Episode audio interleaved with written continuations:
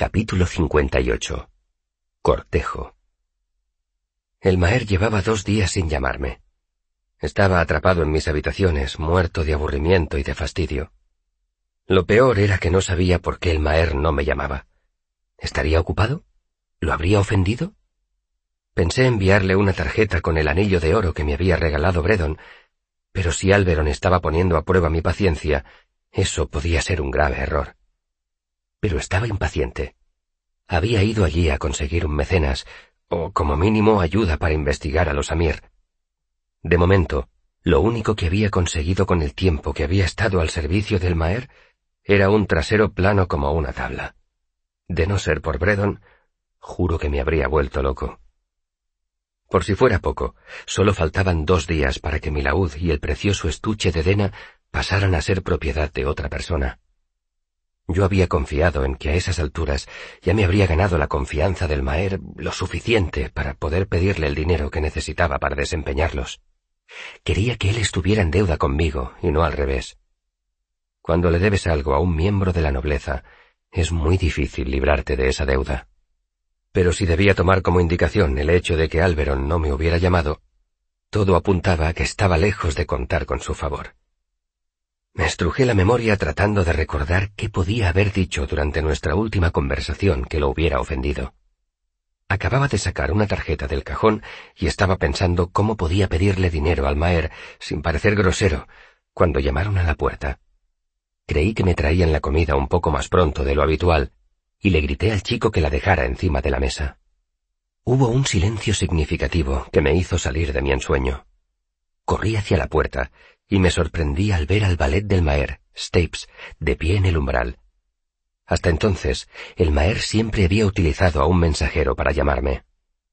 El Maer quiere verlo, dijo. Me fijé en que Stapes parecía abatido.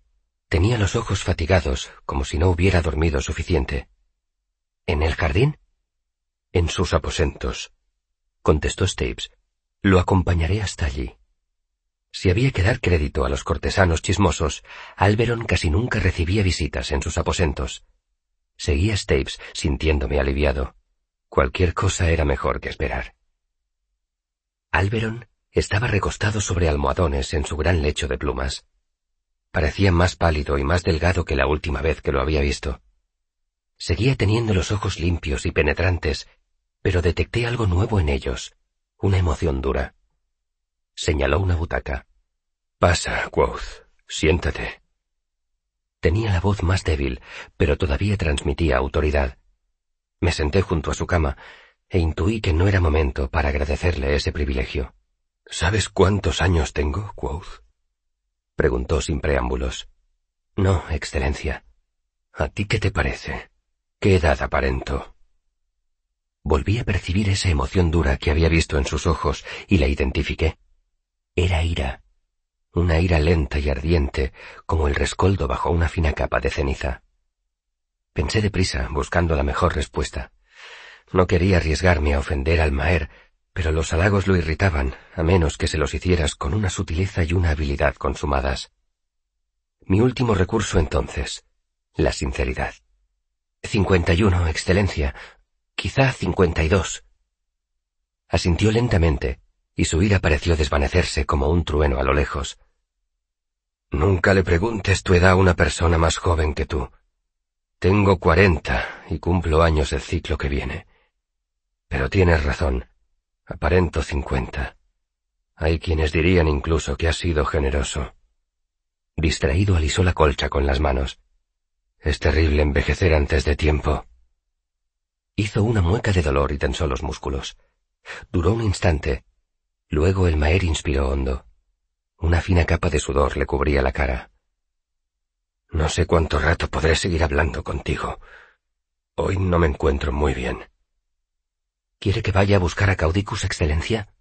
Pregunté poniéndome en pie. No. Me espetó.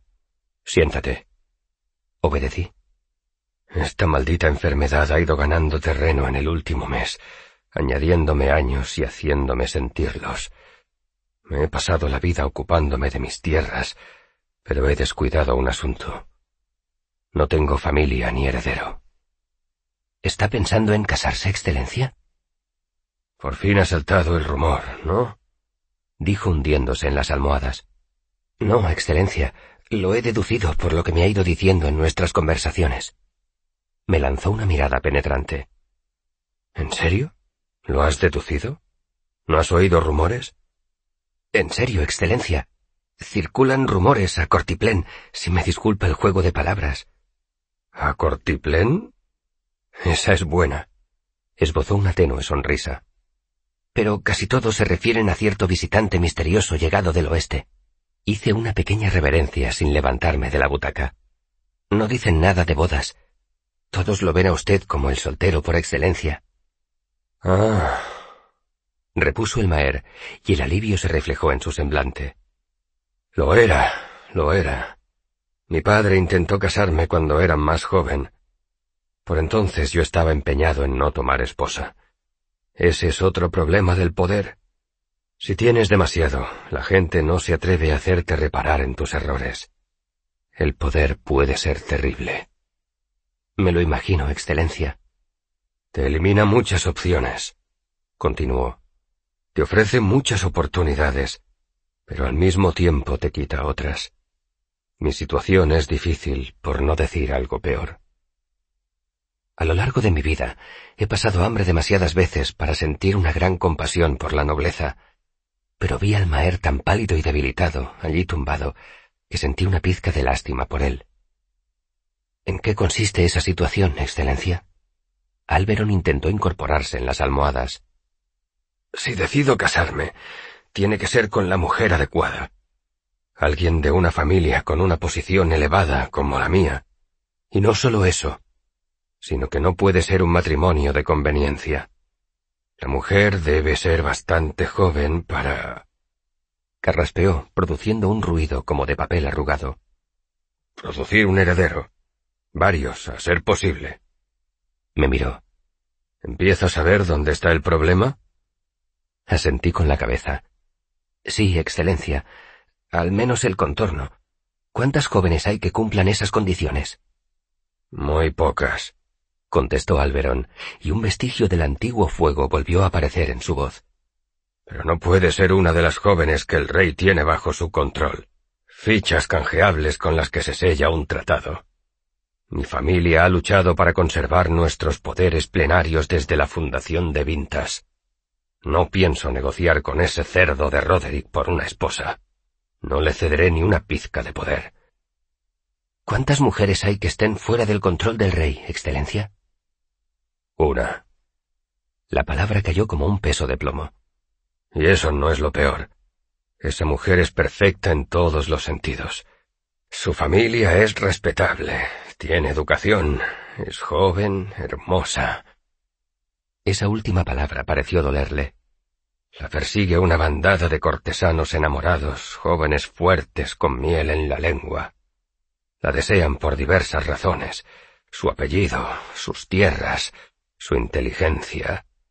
Hizo una larga pausa.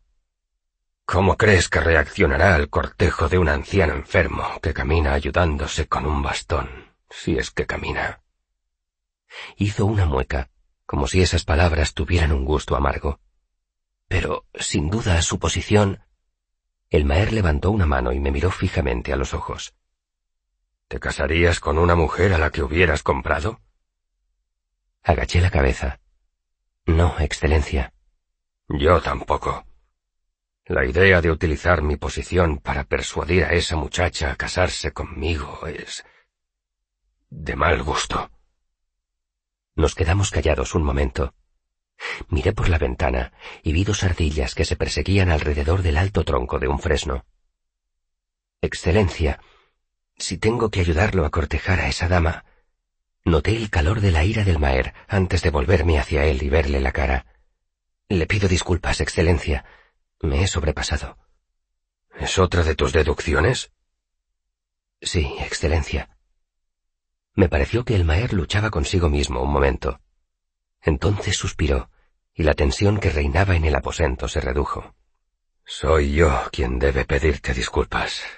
Este dolor me atenaza y me pone de muy mal humor, y no tengo por costumbre discutir sobre asuntos personales con desconocidos, y mucho menos dejar que especulen sobre mí. Dime el resto de eso que has deducido. Sé descarado si es necesario.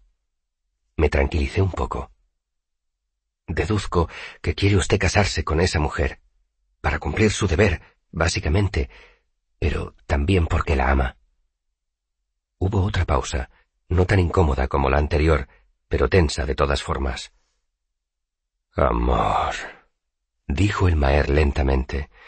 Es una palabra que utilizan a menudo los estúpidos.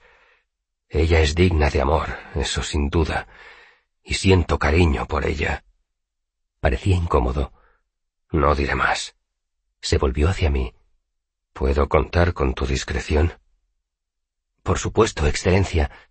Pero ¿por qué motivo se muestra tan reservado? Prefiero actuar cuando yo lo decida.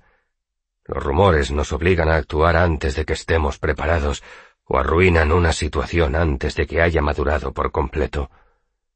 Lo entiendo. ¿Cómo se llama la dama? Meluan Lachles. Dijo el Maer pronunciando el nombre con cuidado.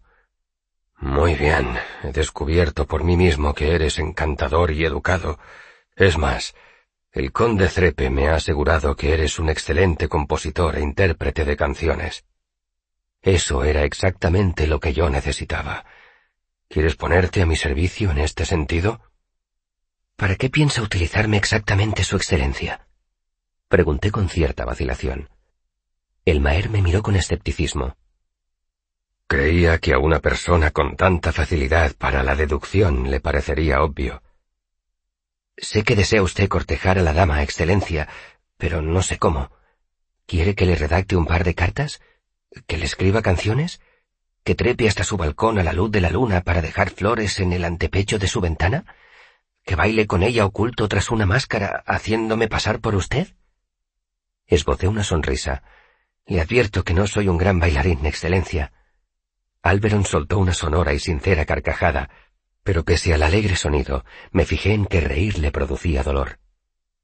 Yo había pensado en las dos primeras cosas más bien admitió, y volvió a recostarse en las almohadas. Le pesaban los párpados.